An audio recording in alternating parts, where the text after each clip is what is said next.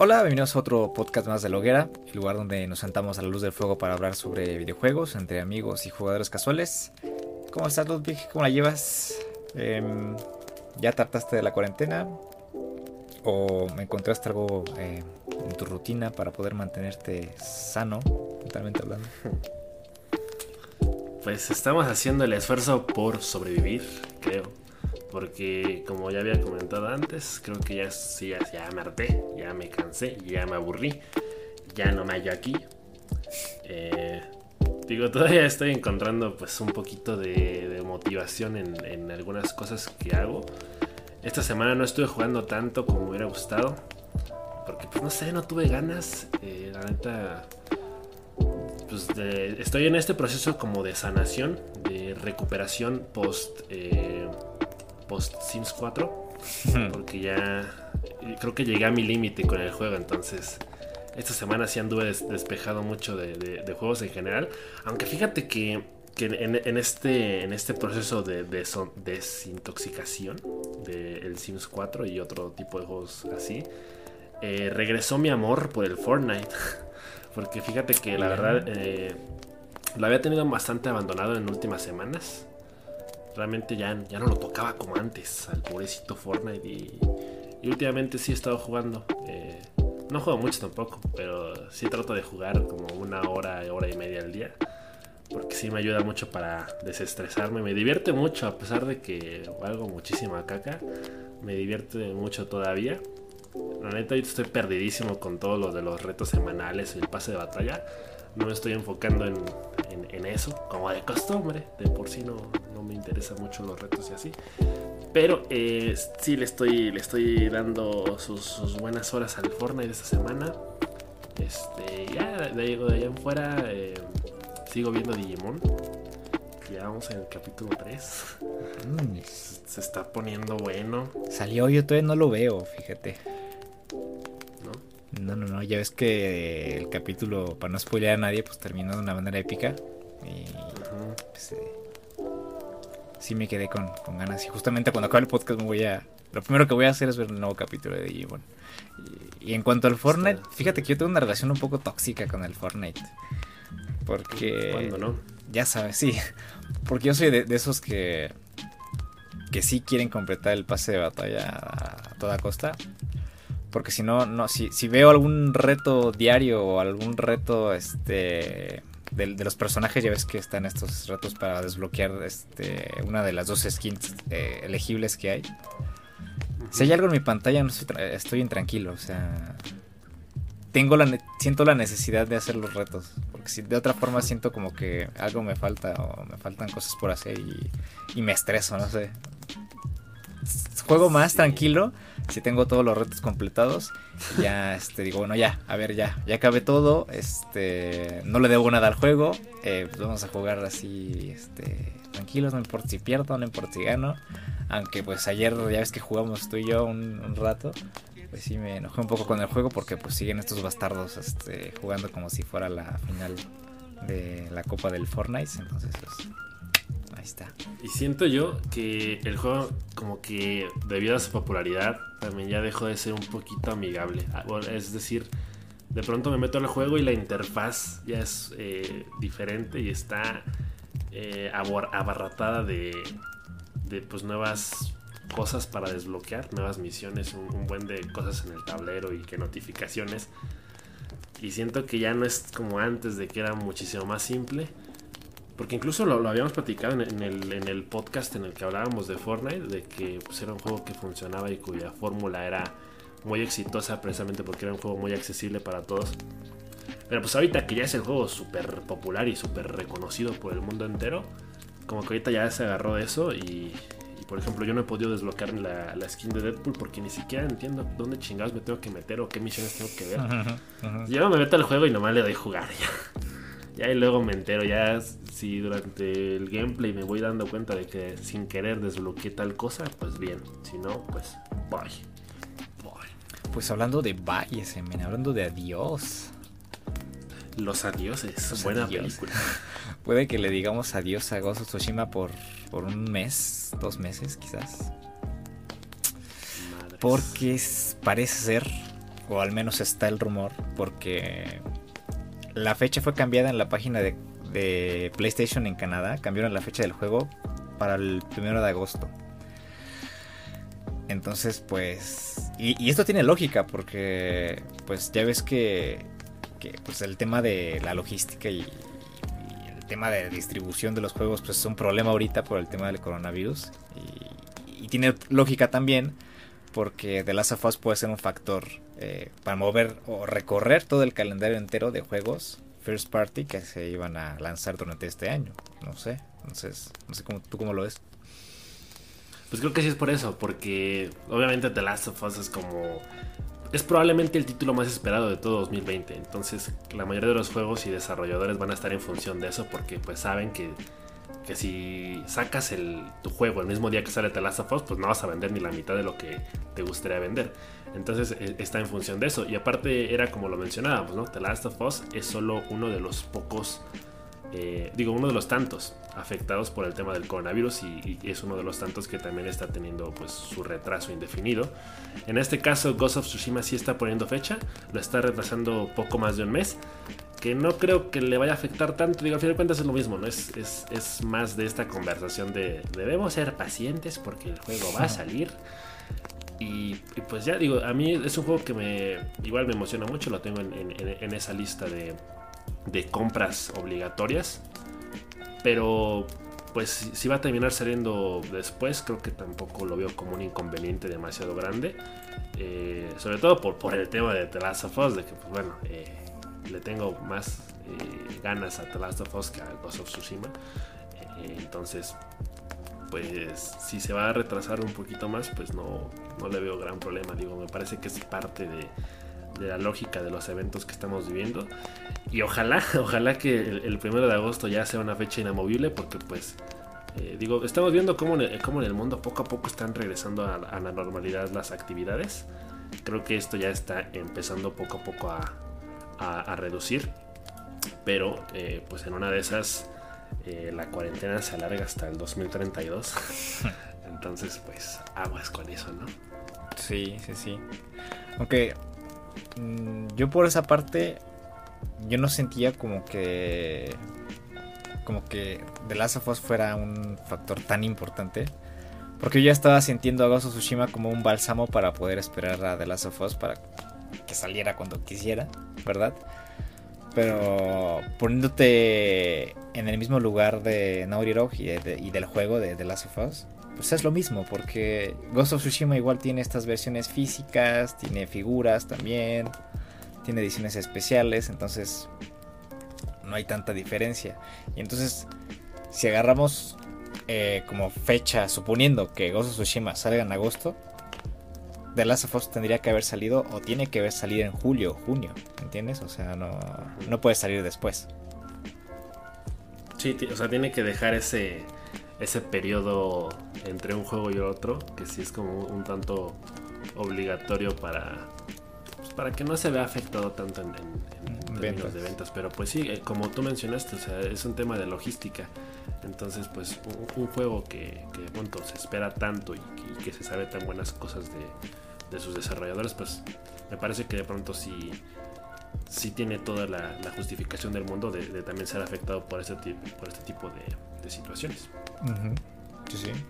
Y, seguimos viendo afectaciones. Ya, ves que salió esta nota sobre los eh, revendedores de Nintendo Switch que están usando un bot llamado BeerBot para comprar consolas y revenderlas a precios exorbitantes.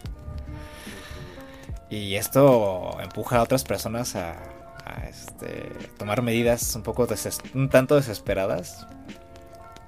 Porque ya ves que está esta nota de este jugador de Nintendo Switch que importó piezas chinas para armarle consolas a sus amigos para poder jugar con ellos Animal Crossing, que por cierto es un juegazo.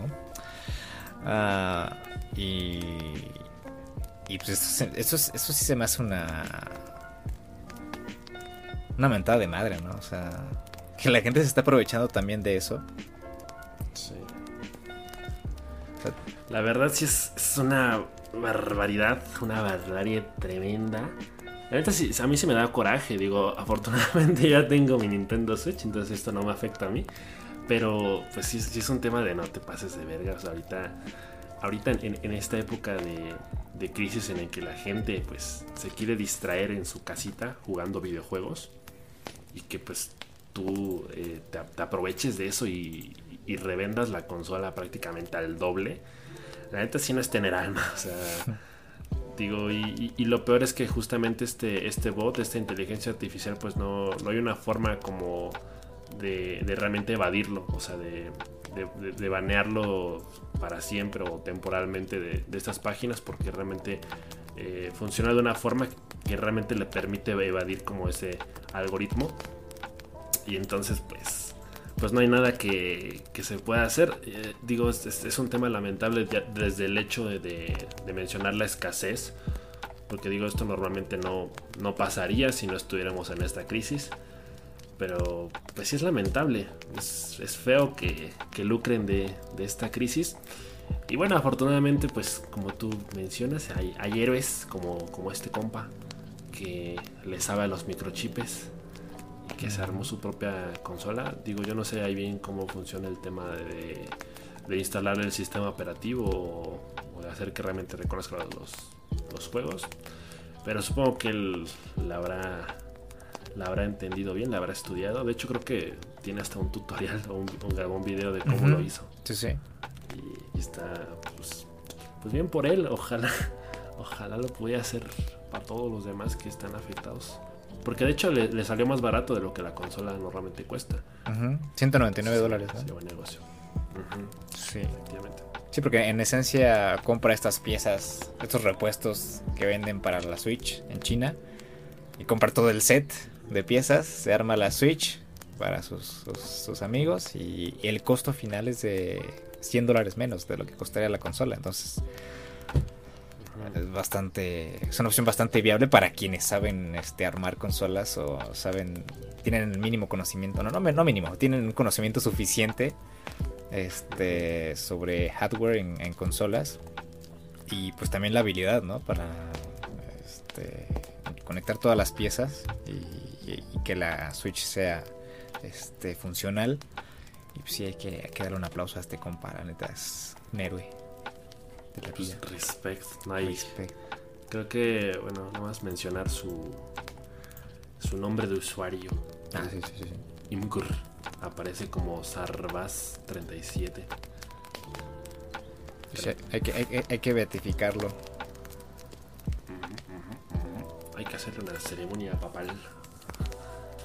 Bueno, ya todo esto de la próxima generación de consolas, que cada vez falta menos, pero cuyo futuro es bastante incierto, pues ya tenemos un poquito más de, de acercamiento hacia cómo va a funcionar más o menos la retrocompatibilidad de juegos de PlayStation 4 en PlayStation 5 que de hecho pues ya sabíamos desde que se presentó la arquitectura de la consola en esta videoconferencia como de tres horas súper aburridísima uh -huh. eh, que pues, básicamente explicaban que esta retrocompatibilidad era posible por, un mismo, por una misma arquitectura eh, de, de, la consola anterior con respecto a la nueva y que de hecho aclaraban que pues no todos los juegos van a ser este, retrocompatibles que de hecho pues yo también ahí este, tiraba mis mis lágrimas de cocodrilo, mi llanto de ahogado, porque pues yo sí esperaba que fuera a tener retrocompatibilidad total con todas las consolas anteriores de, de PlayStation, que no fue así. Pero como quiera, eh, sabemos que la PlayStation 5 va, no va a depender de un catálogo de juegos viejos eh, remasterizados.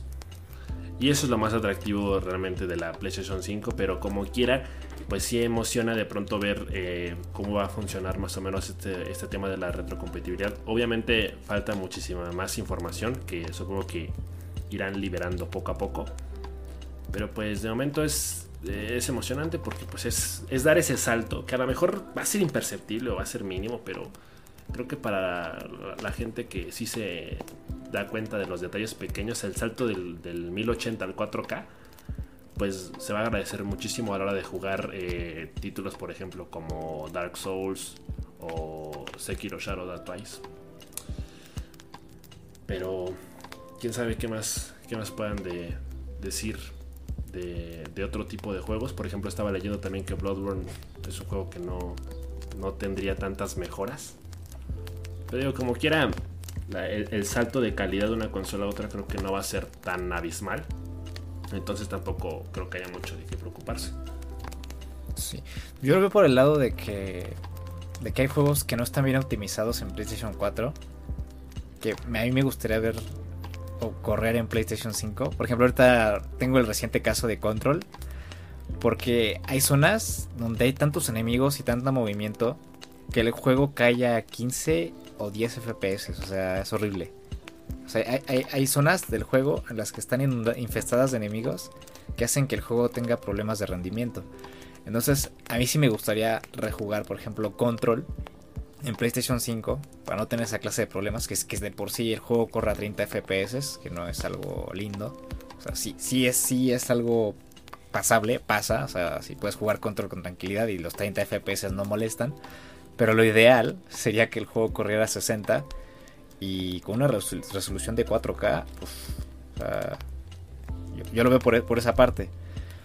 Porque incluso mencionaron que eh, aunque solamente PlayStation 5 de inicio corra 100 juegos del catálogo de PlayStation 4, eh, en esta nota de sacaron mencionan que hay algunos juegos de PlayStation 4 que van a correr de forma nativa en PlayStation 5. Esto significa que no requieren como tal un parche eh, que involucre mucho trabajo. Entonces eh, los vas a poder insertar en, la ranura del disco y van a ser juegos que, que tienen este esta resolución dinámica y una tasa de cuadros sin bloqueo. Entonces la resolución va a poder modificarse este, a la misma velocidad eh, que los cuadros por segundo. Entonces pues, no van a tener este problema que otros juegos sí podrían tener. Y, ahí es donde radica esa, esa facilidad que tienen esos juegos que corren de forma nativa. Siento que PlayStation 5 de inicio sí va a, a recargarse un poco en el catálogo de PlayStation 4.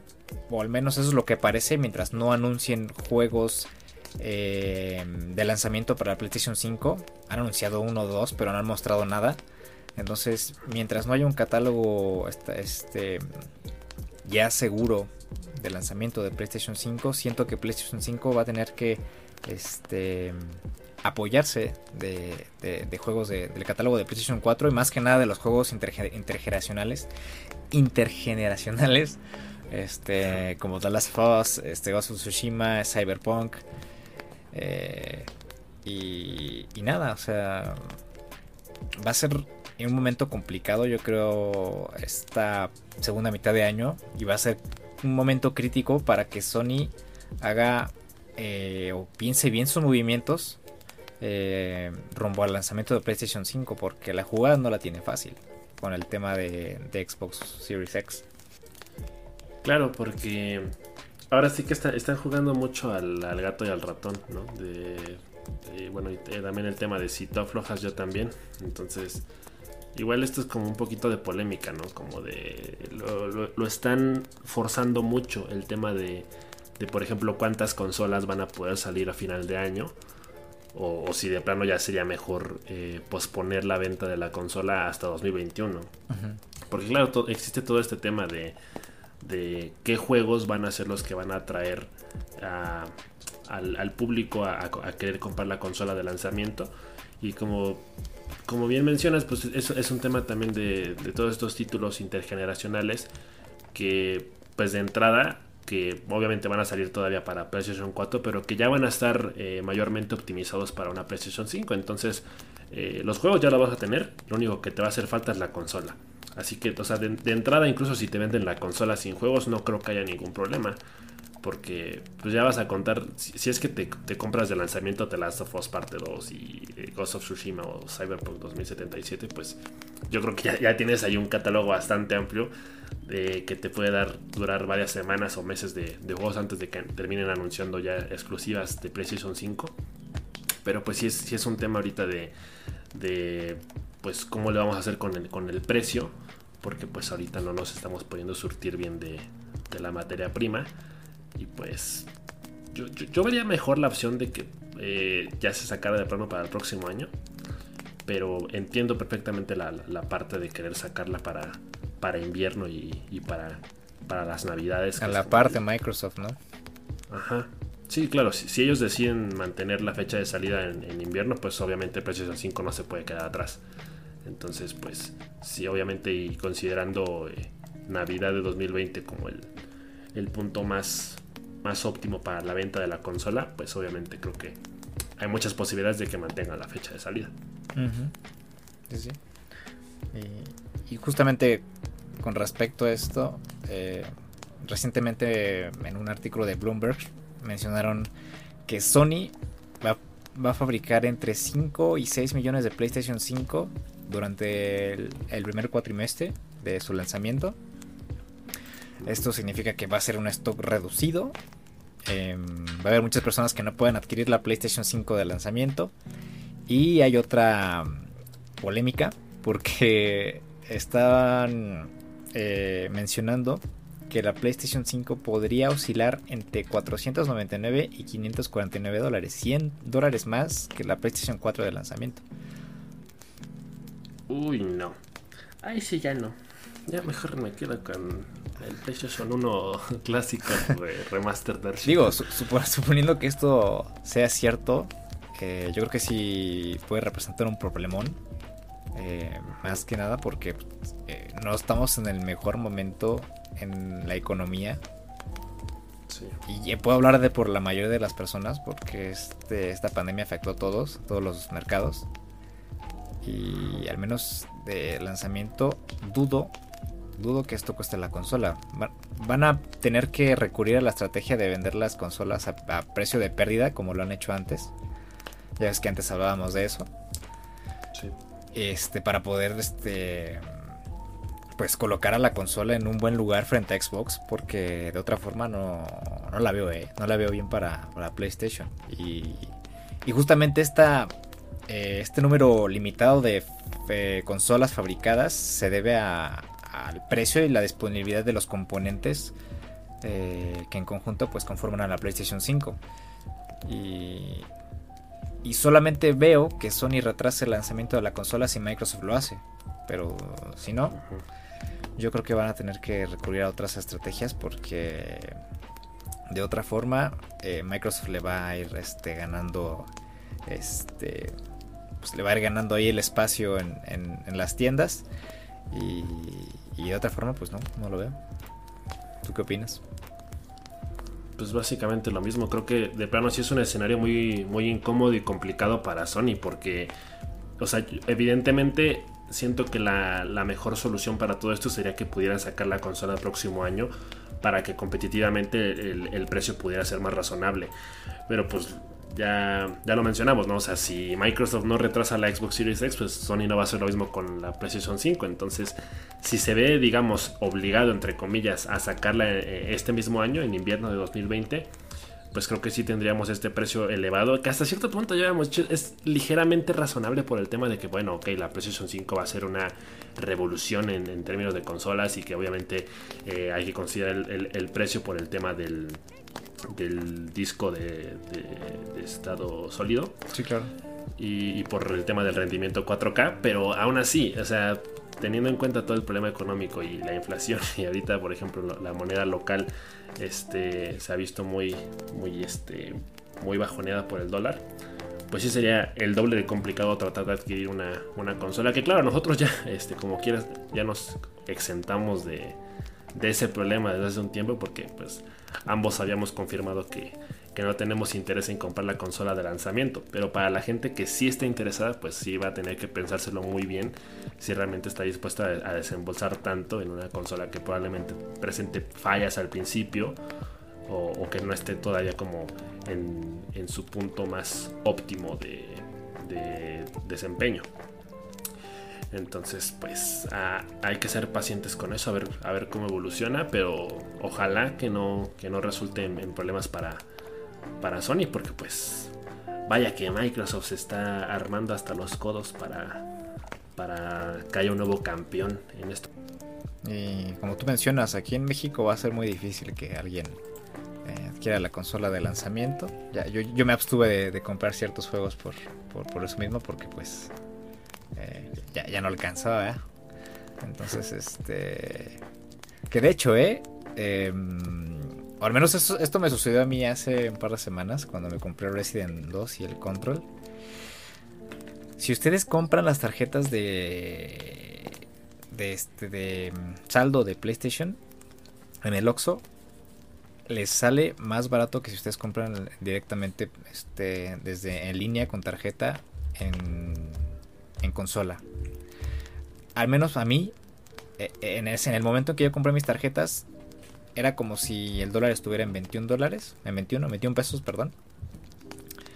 Mientras que en, e, ese mismo día el, precio del dólar estaba en 25, me parece. Entonces ahí hay este como un desfase en los precios de, de la compra de las tarjetas, no sé que se deba, no soy economista, ¿verdad? Pero si quieren comprar juegos, yo les recomendaría que compraran las tarjetas porque hay una posibilidad grande de que les salgan más baratos sus compras en PlayStation. Así que ahí les dejo el dato. Por un lado, el, el, men que se compra su se arma su propia Nintendo Switch. Y por otro lado, el, el, buen compa del SB. Sí, sí, comprando tarjetas. Comprando tarjetas de Oxxo. pues sí, es que aparte estaban en, descuento, el Control estaba en 60 de descuento y Resident 2 estaba de descuento por la salida del 3. Entonces pues sí fue un, fue un ofertón. También tomando en cuenta que no hay muy buenos comentarios sobre Resident Evil 3, que están diciendo que es una historia muy corta, que, que hay elementos que modifican en pues la jugabilidad y que el juego es muchísimo más, tira más a la acción, que justamente eso fue eh, lo que le achacaron al 3 y al 4 que, empezaron a modificar el rumbo de la franquicia. Pero pues 1300 pesos por un juego que te dure 3-4 horas no me parece un precio justo, al menos por el momento. Entonces yo personalmente prefiero esperarme unos meses para comprar la, este, pues una versión más, más barata ¿no? del, del, juego cuando bajen sus precios. Pero, pero sí, sí, sí. Y hablando de juegos, ese men, hay un chorro de juegos que tengo en mi lista de espera que, que no he jugado y, y siento que debería aprovechar en este momento el tiempo de cuarentena aquí encerrado para darles una oportunidad. Porque en su momento les traía muchísimas ganas y ahora sí como que... No sé, es que es, como ese tema de, de sentirnos un poco bajoneados que hablábamos el otro día que es como una pequeña depresión, porque a veces no tienes ganas de hacer las cosas que te gustan, aún teniendo el tiempo en casa. Y hay un chorro de juegos que tengo ahí este botados. Y no sé si a ti te pasa lo mismo, tú sientes sientes igual. Pues fíjate que sí, de hecho tengo muchísimos juegos. Bueno, de, hecho yo soy medio mamón, ¿verdad? Entonces divido esta lista como en tres partes que es como por un lado los juegos que por X o Y razón han llegado a mi biblioteca, ya sea porque estaban en descuento porque los estaba regalando. Después eh, estarían los juegos que sí tengo y que sí he jugado, pero me gustaría dedicarles más tiempo. Y luego en tercer lugar ya están los juegos que me quiero comprar o bueno, ajá, que están como en una lista de espera de compra. Juegos que ya salieron y que no he podido comprar o no sé, no me ha animado, pero sí, como tú dices, es, no, sé por qué. Obviamente la, todo el mundo te aconseja, ¿no? Pues bueno, en esta época de coronavirus deberías aprovechar el tiempo y leer ese libro que no has leído hace años o, o terminar este proyecto que siempre quisiste empezar. Para nosotros es la oportunidad de jugar todos estos juegos que están en nuestra lista desde hace añísimos pero efectivamente no sé por qué hay, hay, un tema aquí como de depresión masiva. que es como no, no sientes las ganas, no sientes la motivación, no sientes que sea el momento adecuado para empezar a jugar estos títulos. Es que aparte no sé si te pasa, pero te bloqueas de tantos juegos que ya tienes en la lista. Te bloqueas, o sea, no, sabes por cuál empezar, no sabes a cuál darle prioridad eh, y al final no terminas jugando ninguno. Sí, todo lo terminas postergando. A ver, Edwin, coméntame algunos títulos que tengas en tu lista, por favor. Mm, pues mira, mi lista, igual hay, hay, juegos como, como, tú hiciste en tu lista, que algunos me los regalaron, em, algunos los compré en descuentos y, los tengo ahí. No enumeré juegos que me gustaría comprar porque pues no los tengo y, pues no los puedo aprovechar ahorita. Así que me, eh, me aboqué a seleccionar los juegos que tengo y que quiero jugar y no he jugado. Así que, a ver, por ejemplo, tengo aquí el Gone Home, que es una aventura narrativa de una chava, un chavo no me acuerdo, que, llega a, su casa después de unas vacaciones y no hay nadie en su casa y, empieza a, desentrañar ahí un misterio familiar de, la vida y empieza a tocar ciertos este, momentos de, de, la vida familiar y pues sí, le traía bastantes ganas. Tengo eh, Undertale, que por una u otra razón no puedo terminarlo. Em, no sé si avancé mucho o no. He, jugado como 2-3 horas a Undertale. Y es un juego que yo sé que es, que es, que es una, una joyita y que todos hablan muy bien de él pero no sé por qué me cuesta seguir jugando, no sé por qué, o sea, y eso, eso que me encanta, me encanta mucho cómo llevan el tema de la narrativa y los personajes son entrañables, son muy buenos. Pero no sé, llegó un momento, yo creo que fue el momento en el que decidí jugarlo, porque todavía estaba en la escuela y tenía el, temas de estrés y ansiedad y, y pues estaba mi cabeza en otro lado, entonces yo creo que esa es una de las razones por las que no terminé Undertale. Em, también tengo aquí a eh, Journey, que es justamente el, juego que regalaron hace unos días junto a la trilogía de Uncharted.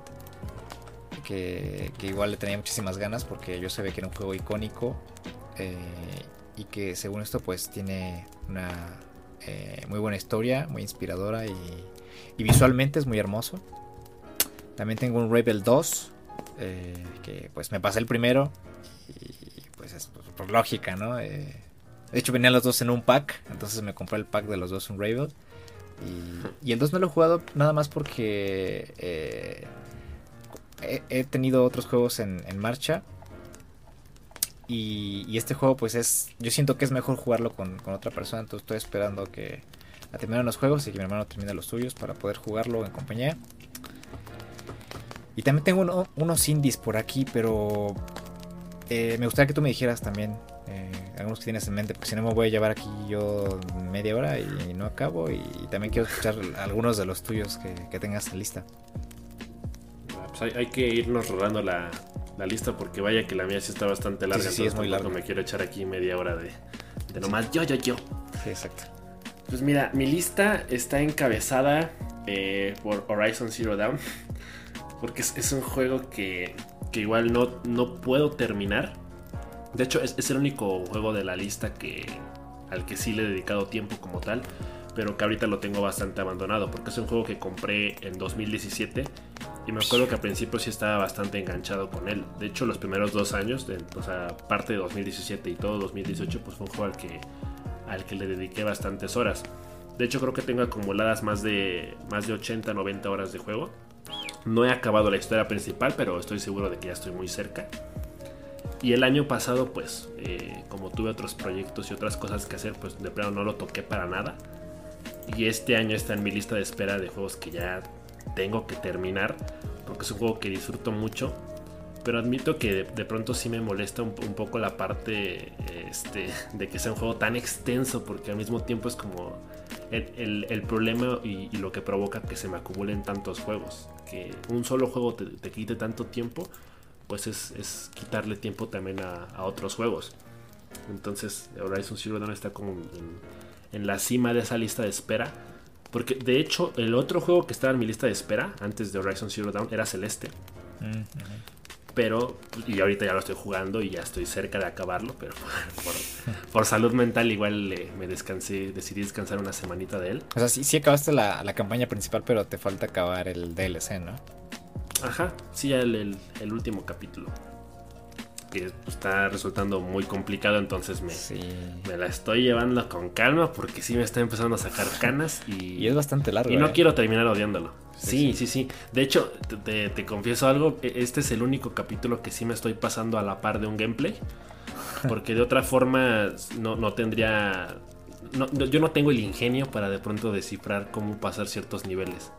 Entonces, este sí, desde el principio me lo estoy pasando con un, con un tutorial.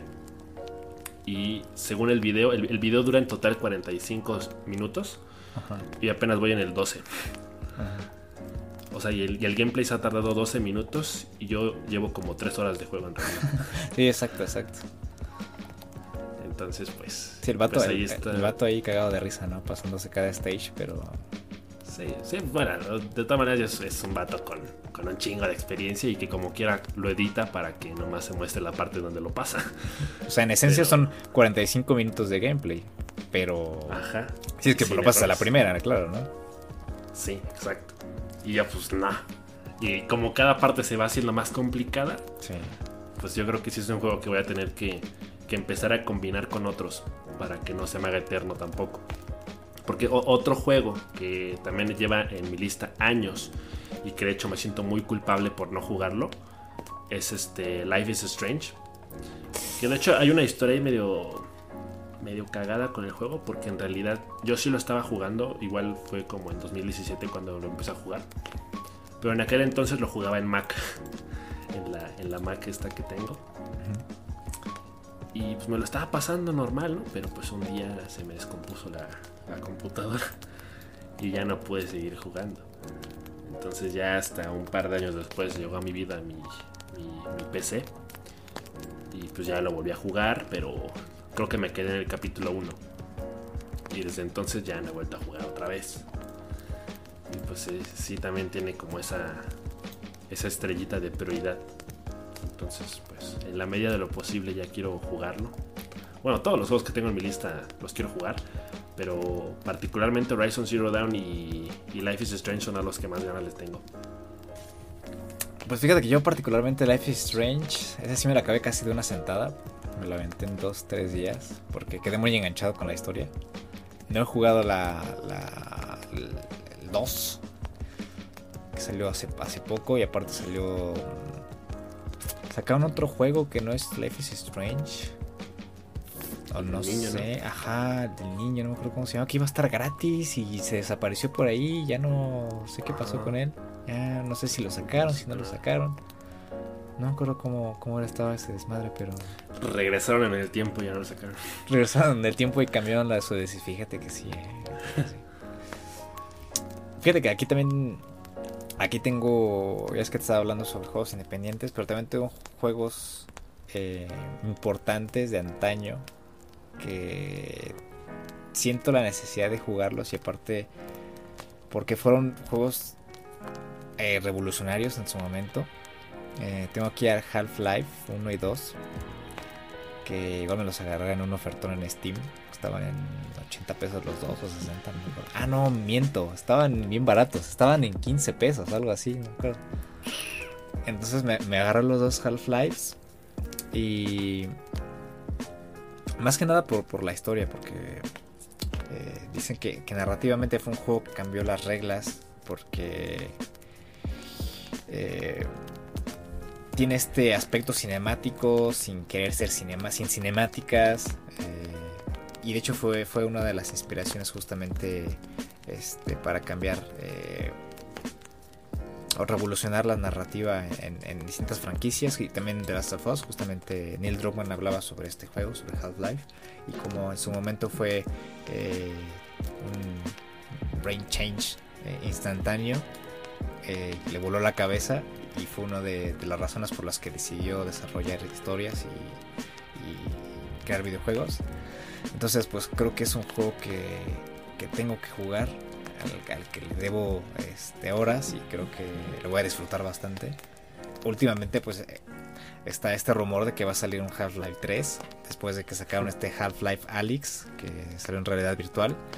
Entonces, si sacan Half-Life 3, quiero estar igual de emocionados que, todo el fandom. Entonces, eh, siento que Half-Life es, un obligado y, está en los primeros puestos para jugarlo. Em, tengo aquí juegos indies, tengo Gris, este juego español.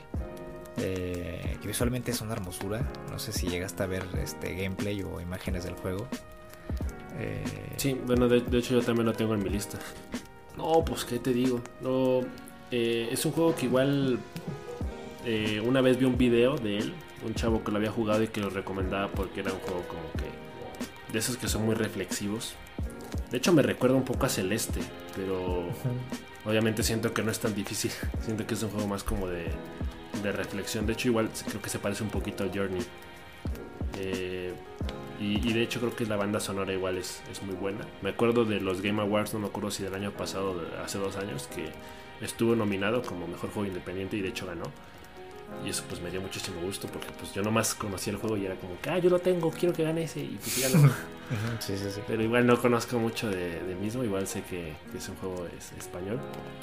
Pero sí, sí es de esos juegos que igual sientes que te puede terminar sacando la, la lagrimita cuando lo juegas. Entonces, por eso igual está en mi lista. También tengo aquí el juego de Florence, que salió en su momento nada más para iOS. Y hace no pocos meses salió para PC. Entonces lo adquirí. Y. Y es más que nada como una aventura interactiva.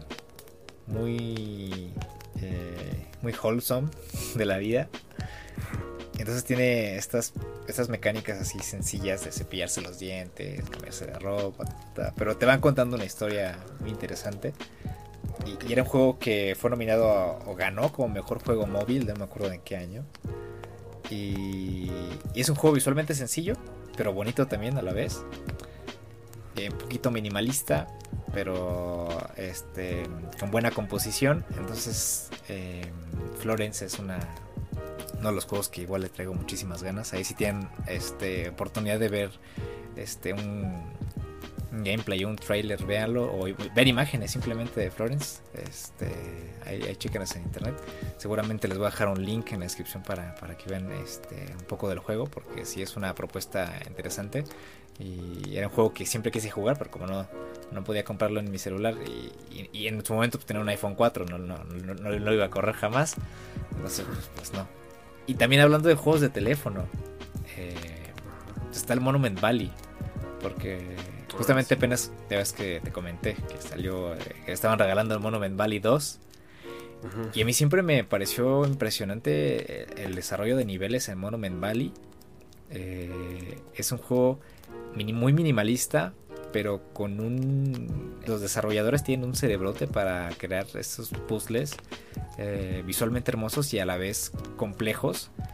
Eh, es un juego que, en su momento sí lo he lavado mucho y, el 1 lo jugué muy poco porque no estaba jugando en mi no lo estaba jugando en mi celular entonces pues, no obviamente no pude terminar de acabarlo pero ahora que regalaban el Monument Valley 2 eh, ya estoy juntando también para comprarme el 1 y es un juego que disfruto. Em, digo, he jugado uno, dos, tres niveles, por eso está en mi lista, porque lo quiero acabar. Y, siento que es un juego que en estos momentos de ansiedad y de estar encerrado ayuda mucho a, calmarse. Sí te pone a pensar, pero no te estresa. Eh, te da tu, tu, espacio. Entonces tienes este, todo el tiempo del mundo para resolver los puzzles y pensar, reflexionar. Entonces por eso también es un juego que en combinación con otros dos juegos que tengo aquí creo que serían una o serían como la Santa Trinidad para estar tranquilo en casa y para relajarse en estos momentos. Eh, tengo aquí uno que se llama Sky, que está para teléfono igual. Es un juego que consume mucho, mucha batería, no voy a mentir. Eh, y no sé realmente si vaya a salir para, para Steam o consolas, no sé. Pero casi casi es como un... Yo lo describiría como un journey en el que puedes volar y tiene ciertos detalles que recuerdan a Shadow of the Colossus. Eh, creo que es una aventura em, que igual, o sea, siempre el apartado visual es una de las cosas que llaman mi atención y este juego lo tiene. Eh, tiene un brillo muy especial.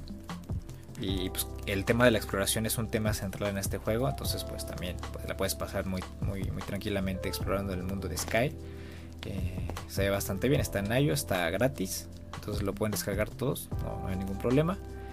Y también está este juego que se llama Hypno, que es un juego de en Steam que está gratis también que es de un este, de caballero. Pero haz de cuenta que es un juego que no, como tal, no tiene, no tiene violencia. O sea, no, tienes que luchar contra nadie, sino que tienes que encontrar la forma de salir de las mazmorras y encontrar la entrada a otras. Entonces casi casi un, un, este, un puzzle, digamos. Eh, y, y, son mundos o son espacios, son mazmorras que se generan proceduralmente. O sea, conforme vas avanzando se van generando al azar estas mazmorras. Entonces pues siempre que juegas es una aventura nueva y no tienes nada más que explorar, explorar las mazmorras y encontrar la salida. Entonces igual es un juego que, que creo que es, es pertinente eh, disfrutar durante estos momentos de, de, encierro. Mira, fíjate, retomando un poquito de lo que dijiste, eh, yo igual estoy jugando ahorita Monument Valley 2. No jugué el 1 y no sé si lo vaya a jugar, pero al menos el 2 sí está siendo un juego como muy satisfactorio de jugar es un juego bastante tranquilo y, bonito. Eh, creo que te recompensa mucho la, la paciencia también. Y, bueno, te, te, enseña también cómo hacer más objetivo o pensar con más lógica a la hora de jugar. Y creo que Monument Valley 2 es un juego que de pronto me abrió la, la mente hacia querer jugar más juegos de teléfono. Yo, yo, siempre había estado, bueno, no siempre, pero desde hace un par de años, desde que tengo mi, mi teléfono, este, había estado como muy, muy cerrado a la idea de jugar juegos de teléfono por mi poca memoria. Entonces normalmente no tengo memoria para jugar un juego así. Pero pues yo creo que... De hecho busqué en Reddit. Ahorita no tengo bien la lista, pero sí había como encontrado eh, el top de los mejores juegos para teléfono. Que igual de alguna forma están en esta lista de espera. Obviamente son juegos que no he comprado o no he descargado. Pero sí son juegos que tengo la intención de jugar en su momento. De hecho, también por ahí mencionaste este Shadow of the Colossus, que también me da risa porque es un juego que compré hace como dos años. De hecho, lo, lo, lo compré para mi cumpleaños, fue como un autorregalo. y, y de hecho, el, el, día que lo compré llegué a jugarlo. Este, llegué creo que hasta el segundo coloso. Pero luego ya no lo jugué. De hecho, te lo presté, tú te lo pasaste, -huh. me lo devolviste y no lo he jugado. Entonces, pues sí, sí eh, también entra mucho el, el, sentimiento de culpa. Igual mi lista está eh, también bastante llena de, de, juegos indie.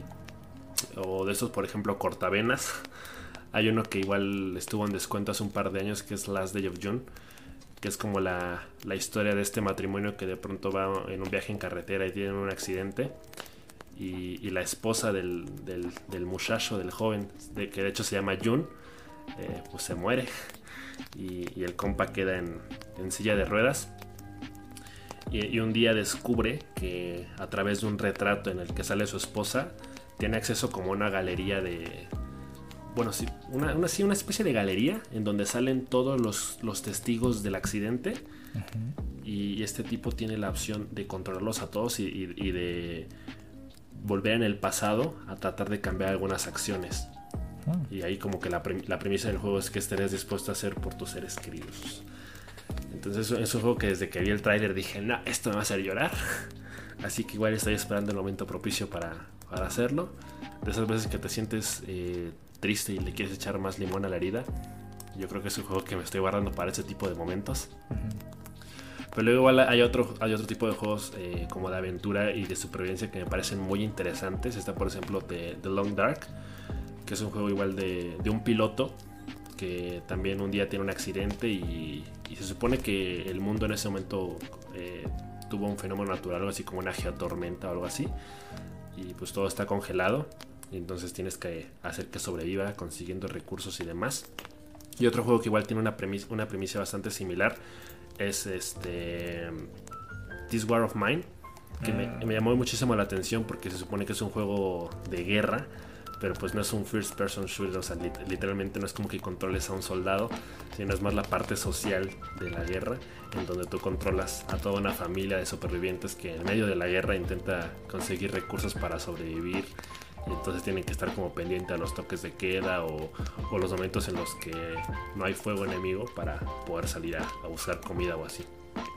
Entonces esos también están como bastante interesantes. Fíjate, ese This World of Mine me lo dejé fuera y hasta ahorita estoy entrando en razón que lo tengo en la Epic Games. Y sí me acuerdo que, que, en su momento me llamó mucho la atención por ese aspecto de, no ser un, juego de guerra, que no sea un shooter en primera persona y que te cambien totalmente la narrativa y las mecánicas del juego y termina siendo un juego distinto. Entonces, fíjate que sí, lo voy a anotar aquí de una vez. Sí, sí, está bastante bueno. Yo desde que. Igual creo que se lo regalaron en Steam. Hay mucho, digo, en Epic. Ajá. Hay muchos juegos que de hecho luego regalan en Epic, pero que ya ni siquiera descargo porque digo, no, ¿para qué? Se van a, nomás se van a empolvar allá en la biblioteca. Pero ese sí. No, digo, ahora sí que estos juegos que regalan, la neta, ahí, sí soy como de. Me dejo llevar por el nombre o la portada. Y, y pues como vi que era de guerra, yo, pues, yo pensé que era como de disparos. Pero luego ya cuando lo descargué y me di cuenta de que era algo más. Pues Terminó lo siento mejor, ¿no? Sí, sí, sí. La verdad, sí.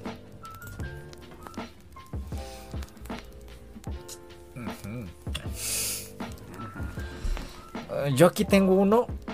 Ya sabes que a mí me encanta el terror. Entonces, aquí tengo uno que se llama Yomarawi Night Alone.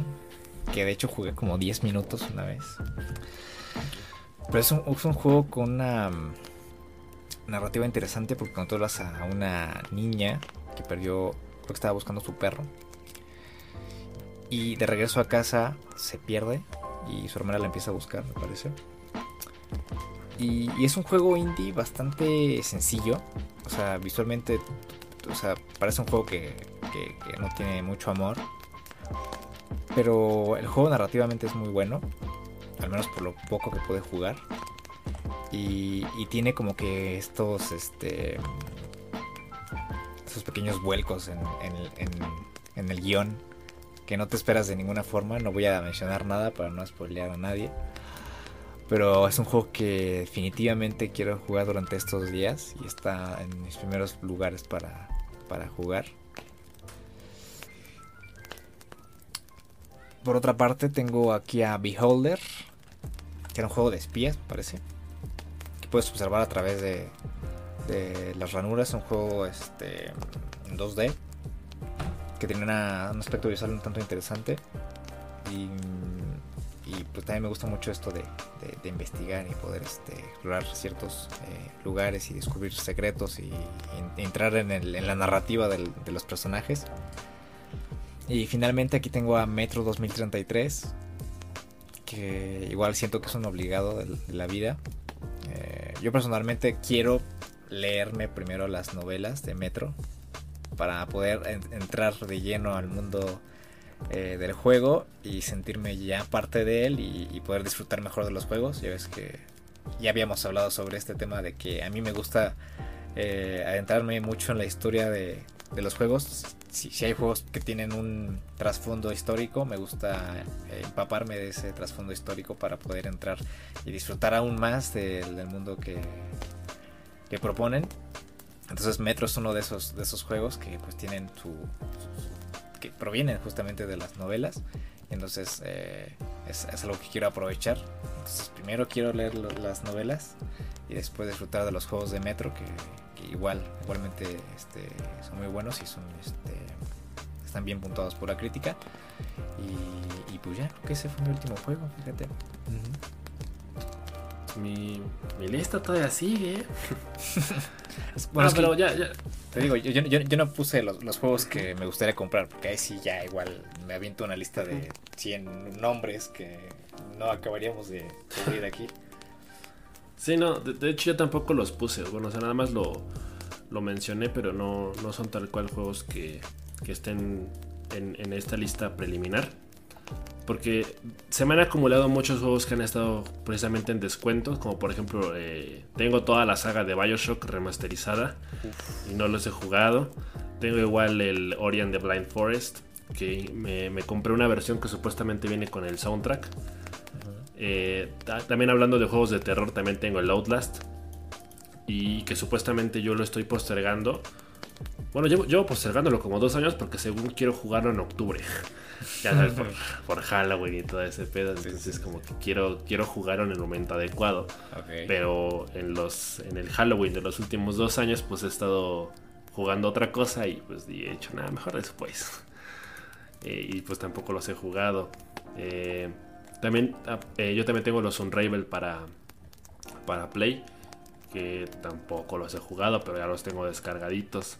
Este, me compré igual el, bundle de, Crash Bandicoot, del Insane Trilogy, junto con el Crash Team Racing. Y el único que he jugado es el Crash Team Racing, el otro no lo he tocado todavía. Creo que ni siquiera. No, bueno, sí ya lo descargué, pero no lo he jugado tampoco. Eh, igual, otro de los que creo que fueron. Estaban en descuento en Steam es uno de Donut Feed the Monkeys. Que es una como rara combinación entre los Sims y Five Nights at Freddy's. Porque es como estás viendo a, ciertas personas desde una cámara y es como que las puedes controlar y tienes que asegurarte de básicamente estás al tanto de sus eh, necesidades, ¿no? Tanto como en, otro juego que también me, llama mucho la atención, que es este eh, Surviving Mars, que igual es como de colonización espacial. Es básicamente un Farmville, pero en, el espacio, porque pues tienes que ir construyendo domos y asegurarse de que la gente pues tenga una vida cotidiana en el espacio pues también es como mucho de administrar los recursos, que no falte el oxígeno, que no falte el agua, que no falte la comida. Eh, también tengo por aquí un tal Hunger Dungeon que me lo regalaron en, Steam hace como 3 años igual. Que recuerdo que jugué como 5 minutos y luego ya jamás lo volví a tocar. Pero el otro día estaba viendo gameplays del juego y, no se ve mal. Se ve bastante interesante. Eh, también tengo el Portal 2. Este, mención honorífica para todos los juegos de Sonic porque estuvieron igual en, descuento por motivo del aniversario del año pasado en Steam y los descargué todos, los compré todos pues no los he jugado, no he jugado ninguno. Estoy como más aferrado a los juegos emulador o los juegos que, que tengo físicamente. De hecho intenté una vez jugar el Sonic Mania, pero no sé qué pasó que se me trabó y no pasé del primer nivel ya no lo pude jugar. Y también por supuesto el Undertale que, que es un juego que me llama más la atención por la banda sonora que por el mismo juego. De, o sea, de hecho la banda sonora es, personalmente puedo atreverme a decir que es mi banda sonora favorita de todos los videojuegos, incluso sin haber jugado el, juego como tal. Pero sí es un juego que, que, me gustaría tener la experiencia propia de, de jugarlo. Y tengo otros tres o cuatro más, pero pues yo creo que ya, ya ni vale la pena mencionarlos. Ya es como que debes muchas horas en el servicio de videojuegos, Sí, sí, sí. De hecho, e, eso es, como la parte que me emocionaba de, de este año. ya, sabes, de propósitos de año nuevo voy a jugar más. y, bueno, igual dentro de mis actividades de mamador, me gusta llevar una lista de todo lo que juego, veo, leo o escucho. Porque me gusta siempre cuando llegamos a final de año hacer una lista de mi top 10 de X, Y o Z. Y como que me hace mucha ilusión llegar a final de 2020 y encontrarme con una lista de todos estos juegos que quería jugar y que finalmente podré poder jugarlos. Y que creo que varios, nomás por el, por lo que sé de ellos o por lo que he visto, creo que tienen grandes posibilidades de, estar en ese top. No sé, me, hace mucha ilusión la, pensar en un 2020 que va a estar lleno de, todos estos títulos, poco a poco. Pero pues ya veré si realmente me doy, me doy el tiempo o no de jugarlos este año. Sí, es que últimamente resulta muy pesado. justamente lo que mencionábamos al principio, ¿no? Es una, una depresión global por estar encerrados, por cambiar la rutina. Eh, yo espero que, yo, al menos yo siento que con los días nos estamos adaptando, porque de una u otra forma pues te adaptas o te mueres, o terminas con ataques de pánico. Entonces, em, pues yo creo que ya estamos encontrando cierta rutina, al menos eh, desde mi punto de, vista siento que al menos yo lo estoy logrando. Pero todavía como que me falta este rascar un poco y encontrar la estabilidad emocional, mental, de salud y de todo aquí dentro de mi casa. Pero siento que poco a poco lo estoy logrando, entonces por eso ya como que estoy un poco más animado a ver series, películas que no había visto hace muchos años. Hay un chorro de películas que tengo ahí nunca he visto. Tengo como 100 gigas, 120 gigas sin mentir, de películas que descargué y que nunca vi. Entonces, este. Pues hay tanto que hacer tan poco tiempo. Entonces, yo siento que hay que aprovechar esto, este poco tiempo que tengamos en, o mucho, no sé cuánto voy a durar este tema de la cuarentena, lo que quede, que sí, obviamente va a dejar secuelas. Entonces, este, pues hay que aprovecharlo, hay que cambiar ese estado mental y siento que de alguna otra forma sí se, sí se puede. Entonces, pues échale ganas eh, a, tu lista de videojuegos que tengas ahí pendientes porque son muchos. Sí, creo que creo que definitivamente una de las cosas buenas que puede dejar todo esto del confinamiento y, y de la cuarentena, pues es un tema de optimización del tiempo.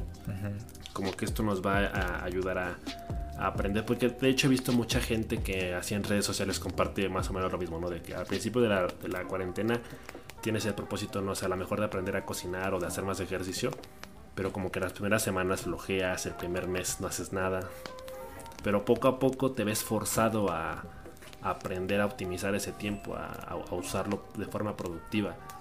Eh, incluso la, procrastinación, digamos, entre comillas, con sentido. El hecho no de, si tienes dos horas libres, pues tienes una de dos, o, ver una película o, ponerte a ver redes sociales.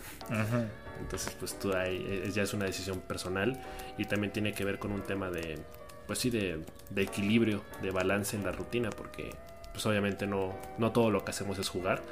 Digo, es una de nuestras actividades favoritas, pero pues, de pronto también disfrutamos eh, la lectura, el cine, las series y también pues uno tiene que ver tiempo eh, para reflexionar o para pasar tiempo con la familia o yo qué sé. O sea, hay una infinidad de actividades también combinadas de pronto con eh, las actividades laborales que podemos llegar a tener. Y sí está complicado tratar de llevar una rutina perfectamente balanceada de todas las actividades, pero nada es imposible. Eh, querer es poder. Así que pues es buen momento para reflexionar, para ponerse las pilas y pues no precisamente armarte una especie de itinerario porque pues luego sí es como es contraproducente emocionalmente hablando pero pues sí tratar de llevar un orden de la forma en la que se hacen las cosas. Eh, darle prioridad a aquello que realmente tienes ganas de hacer porque luego te das cuenta de que en el futuro te terminas agradeciendo a ti mismo por haber hecho X o Y actividad. Entonces pues también como que pensar en esa, en esa recompensa como, como yo que, que me causa ilusión llegar a final de 2020 y decir, ah, jugué todo esto, vi todo esto. Y pues estoy ahorita en ese proceso de, de conformar esa lista de, cosas que, tengo pendientes por hacer. Pero pues sí, ya, ya encontraré el tiempo, ya me iré eh, apegando a, esta, a este nuevo estilo de vida. Y ojalá que, dentro de un par de meses ya, ya no sean juegos que quiero jugar, sino juegos de los que quiero hablar porque me gustaron. Pues sí, ya está, ya escucharon. Em, tratan de aprovechar el tiempo que tienen, traten de organizarse, que es, yo creo que es el factor más importante en esto organizarse. Y em, digo, también está, está bien sentirse apachurrado en uno que otro momento. Pero ya si, si se sienten así apachurrados todo todo el tiempo, pues ya no es normal. Eh, tratar de despejar su mente, de hacer otra cosa, de distraerse y tratar de encontrar pues ese mood perfecto para disfrutar de las cosas que ustedes disfrutan, sea lo que sea. Y pues ya, creo que eso es todo por el día de hoy. Em, ya nos estaremos viendo en la siguiente semana con otro podcast. Eh, esta semana no hubo mucha noticia, eh, al menos tan relevante como en otros, otros dos días. Pero pues ya estaremos viendo eh, a futuro a ver qué, qué, hay, ¿no? O sea, como que estas últimas semanas como que cargaron con la inercia de toda la información que estaba preparada para al, principio de, año, o menos eso es lo que yo siento. Y siento como que se está bajando un poco el ritmo por, temas obvios de, de, la pandemia y todo esto, pero, pues esperemos que durante los próximos meses tengamos buenas noticias, durante los próximos días, digo. Y pues nada, ya nos estamos viendo la siguiente semana en otro podcast de la hoguera. Muchas gracias por escucharnos y hasta luego.